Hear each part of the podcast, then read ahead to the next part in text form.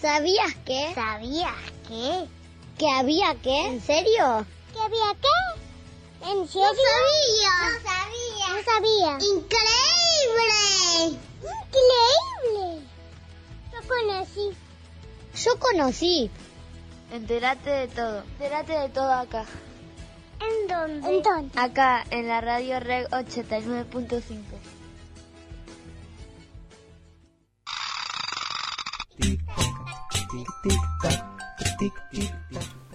Bueno, y en esta edición del ¿Sabías qué? Sole y Nati le preguntaron a la comunidad, a toda la comunidad, algún recuerdo, alguna vivencia, algún lugar, una historia alguna historia del partido de Moreno, ¿sí? En una nueva conmemoración del aniversario de Moreno. Así que a continuación vamos a escuchar a Fernando, el papá de Servando de segundo grado, a Soledad, mamá de Tiziano de segundo grado, y Yasmín de primer año de secundaria, a Sergio, el papá de Ligüen y Ayen, a Mariana, mamá de Fabricio y Ariana de secundario, a Soledad, mamá de Pilar y de Agustín del tercer año. Vamos.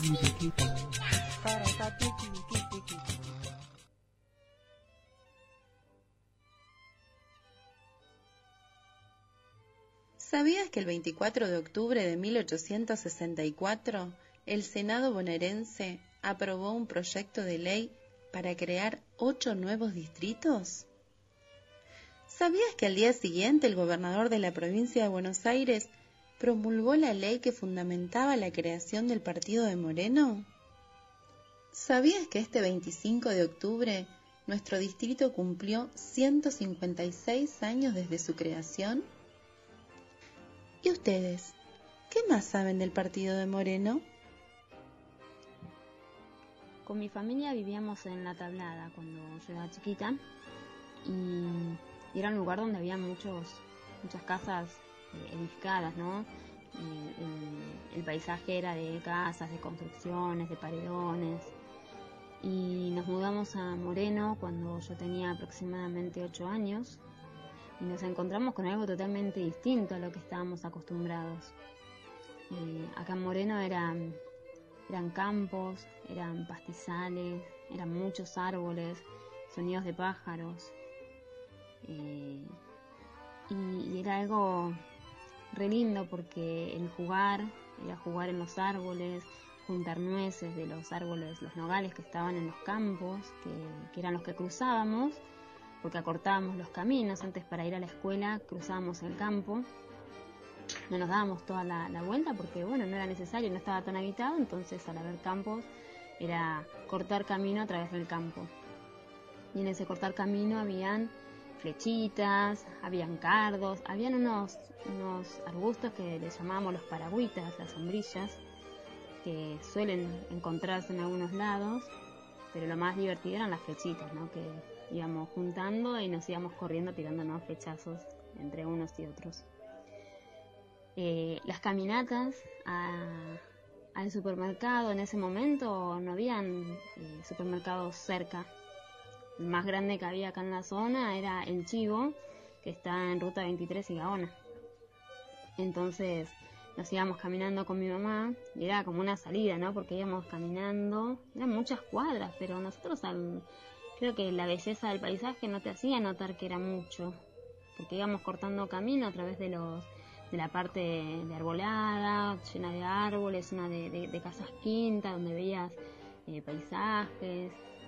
Había una casa muy particular que le llamábamos la casa de los animales porque tenía un montón de animales. Eh, era una familia que, se dedicaba a, cuidar animales, que animales hermosos, habían monos, habían avestruces. Eh, no, era el animal en, la gallina y el chanchito, sino que que permitían encima que uno vaya a visitarlo y a conocerlo. Y esos eran los paisajes que, eran más lindos de Moreno y también los árboles frutales que, que, se podían encontrar en cualquier lado. Así que Moreno es un lugar muy, muy lindo al cual llegamos. Y esa es nuestra experiencia. Buenas tardes a todos, yo soy Sergio, papá de Ayeni de Ligüen. Eh, mis eh, recuerdos de Moreno tienen que ver eh, en un primer momento, eh, yo vengo de otro lado, en un primer momento tienen que ver con la murga, porque con una murga en la que estábamos, eh, allá por principios de los 2000, íbamos hasta la huella en Cuartel Quinto a algunos cursos que habían por ahí. Luego en 2010 conocí ya más a Moreno y las zonas que conocía más eran cerca de la estación, en una calle este, que es aledaña a la, a la estación, y en el barrio de mi barrio y el barrio de La Perlita. Algo que me había llamado mucho la atención de Moreno como parte del conurbano es que es una localidad con muchos más árboles en las calles, más pasto en la vereda que otras zonas del conurbano del Gran Buenos Aires que yo conocía. Eso me, gustó muchísimo. Eh, después eh, me vine a, vivir al barrio de la Victoria Satélite y mm, trabajé en Cuartel Quinto, así que conocí bastante el recorrido del 23 y, bueno, y Cuartel Quinto que todavía tiene un montón de, zonas rurales. Este, bueno, la verdad eso, me, me gusta mucho estar acá, en, esta localidad. Me gusta mucho Barrio Parque también, con todos sus árboles, las calles con pasto. Es como que es una de las cosas que más me gusta de Moreno. Para mí, Moreno es mi lugar, donde todavía encontramos verde, árboles, árboles por todos lados, altos, lindos, grandes. Hay sonido a pájaros. Eh, Moreno son sus gallos cantando a cualquier hora. Y también sus calles de tierra, que cada vez son menos, escucho decir a quien vivió acá toda su vida. Es principalmente donde está nuestra escuela, el primer lugar al que viajé a Moreno y donde elegí quedarme. Si bien de Moreno conozco poco, solo acá Barrio Parque, es el lugar donde vivo.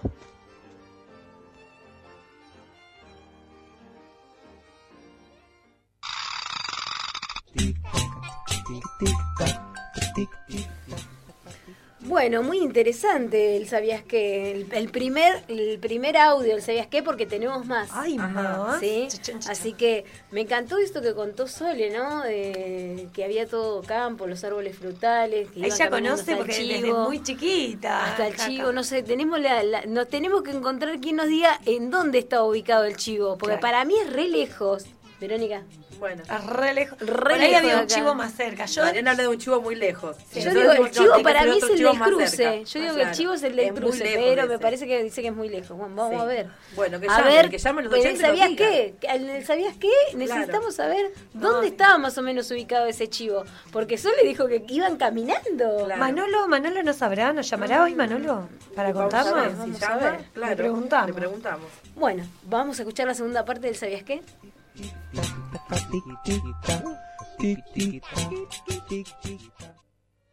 Hola, soy Mariana del Jardín y ¿saben cómo yo llegué al barrio Parque?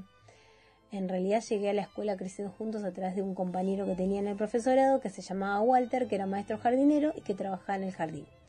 Cuando Walter eh, se tomó una licencia por paternidad y tuvo a su hijo Camilo, yo vine a hacerle la suplencia en la sala celeste y me tomaba un colectivo que es el 3, me bajaba en Carrefour y caminaba hasta acá. Y lo que más me gusta hasta el jardín. Y lo que más me gustaba del jardín, de esas cuadras que caminaba era ver todos los árboles, los parques y que las casas eran así chiquitas y tenían mucho árbol. También cuando ya era maestra, eh, lo que me gustaba era que a veces algunos niños del jardín me invitaban a tomar la leche a su casa. Entonces yo me iba salía del jardín y me iba a tomar la leche con ellos en la casa y lo que veía era que tenían mucho parque. Me acuerdo haber ido a buscar a Adriel, que creo que está en sexto año de la secundaria, a su casa y también tenía una casa con mucho parque. Y después de un tiempo eh, iba por Belgrano, de hecho, que era un asfalto negro, vieron, y dobla así donde dobla el colectivo, y había una casa que se vendía. Entonces yo paré, hablé con el vecino, le pregunté, y bueno, y tuve suerte y pude comprar las 100 cuotas en la casa, al terrenito. Un terreno era, era un terreno en ese momento. Y al lado no había nada, era todo campo, porque para aquella parte estaba todo despoblada, cuando yo no había casas, no había tantas casas, había poquitas casas. Así que bueno, era todo verde, mucho verde. Y desde mi casa se podía ver el arroyo de las Catonas. Y después con el paso del tiempo lo que, lo que yo, cuando estuve haciéndole los papeles a la casa y todo eso, cuando ya lo terminé de pagar, eh, lo que me dieron es una plancheta. Y en la plancheta lo que decía era que mi casa pertenecía al casco de una instancia que se llamaba San José. Y cuando me puse a charlar con Humberto Rodríguez, que era el primer dueño del terreno, Humberto me contó que cuando él había venido en 1951, las calles no tenían los nombres que tienen ahora. Me contó de que Belgrano se llamaba Los Castaños, que la calle Uruguay era Los Mirasoles y que Bon Giovanni se llamaba la calle de los Sauces. Así que todas las calles tenían nombres de árboles en aquella época, en 1951. Así que bueno, eso les quería contar de hoy en el Sabías qué de la calecita de todas las cosas que yo me enteré. Y a la noche, ¿saben qué? Había un montón de bichitos de luz y eso me encantaba. Y unas flores, en ese baldío, unas flores color violetas que si van en sus casas y miran, seguro que están, porque son muy características de acá, de Barrio Parque. Les mando un beso. Bueno, ¿qué les puedo contar sobre Moreno? Moreno tiene muchas cosas. Es mi ciudad natal y creo que es cuna de un montón de acontecimientos. Un partido enorme. Y a mí, en lo que respecta a Fernando Sosa, alias Choice, eh, me hizo crecer mucho y viví muchas experiencias que me sirvieron a lo largo de la vida. Este, desde mis primeras salidas, este, de jugar en el barrio, cuando era casi todo campo, a mediados de los 90 eh, creció un montón lo que es la población. He llegado a viajar en, los trenes viejos de asientos verdes que se rebatían y el boleto del tren Sarmiento de dos colores, naranjita y marrón, cartón que te picaba el guarda. Y Moreno tiene mucha magia, tiene, creo que tiene mucha cultura. Moreno es en muchos, en muchos barrios hay una empatía y una amabilidad entre las personas que, que asombra. Eh, lo que fue mi barrio, La Perlita, del cual eh, me, he tenido que ir temprano para ir a trabajar a Capital. A los 13 años me tuve que ir. Y bueno, comparando Capital con Moreno, siempre, siempre sentía que, estábamos en desventaja, pero no cambié Moreno por nada. Y es cuna de una gran cultura también Moreno. O sea, salieron grandes artistas, eh, y bueno, desde ese, desde ese Hollywood que no fue de 1948, para los que no sabían, Moreno iba a ser sede de la ciudad gaucha, que así le denominaban a los estudios de cinematografía que se iban a instalar en La Reja.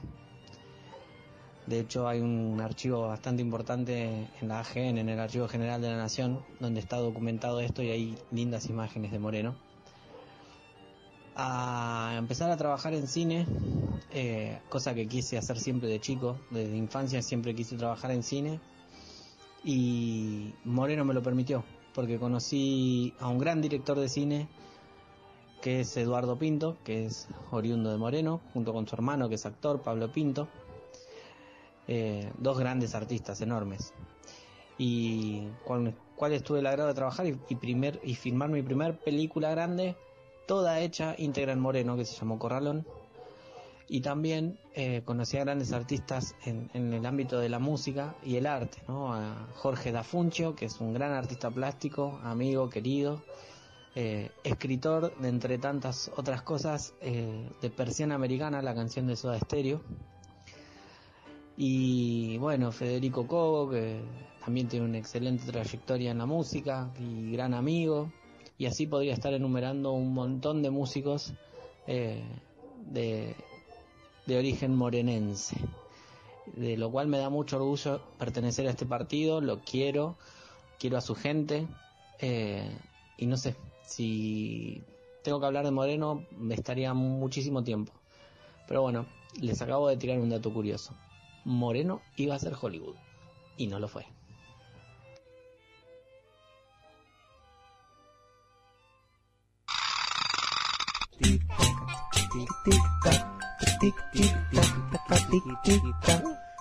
Estábamos debatiendo de dónde estaba el chivo. Sí, sí, sí. ¿Dónde está el chivo?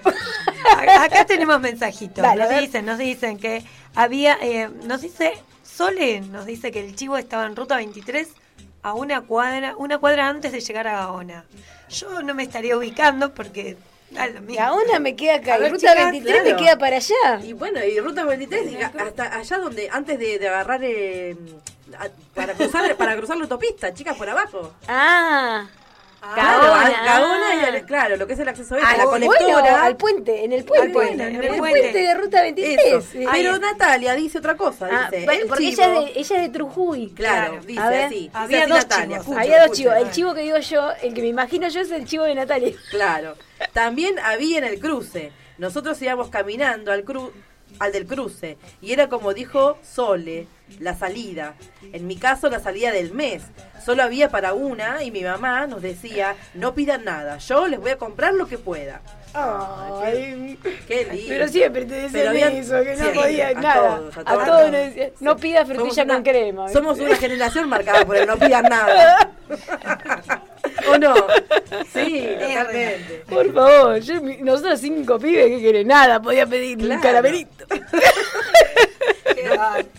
Están difamando a su familia, no sé. Yo con estas chicas. Bueno, no me do- dos chivos entonces. Dos el- chivos El de ruta 23 y Gaona ya no Igual los dos re lejos, vamos, caminando, llevate un pibe caminando hasta la ruta Yo al mío 23. no lo voy a ir caminando al almacén dos cuadras No, y media. claro. Yo de ahí me fui con las dos chinitas de mi hermano con la bicicleta, no sé, se me ocurrió una idea loca, digo, bueno, la saco a ventilar un rato, qué sé yo. Llegamos pedaleando, volvimos, no querían subir a la bicicleta, digo, no, pero no podemos, me hice con un- una soga que encontré tirada, un arnés y me la traje arrastrando así. Es- Nunca Mariana. más. Qué bárbaro. Sentía, me sentía el güey, viste, con las dos chinitas atrás sentadas en la carroza, porque venían sentadas. Estaban cansadas las chicas. Tía, no podemos pedalear más una cuadra y media, loco.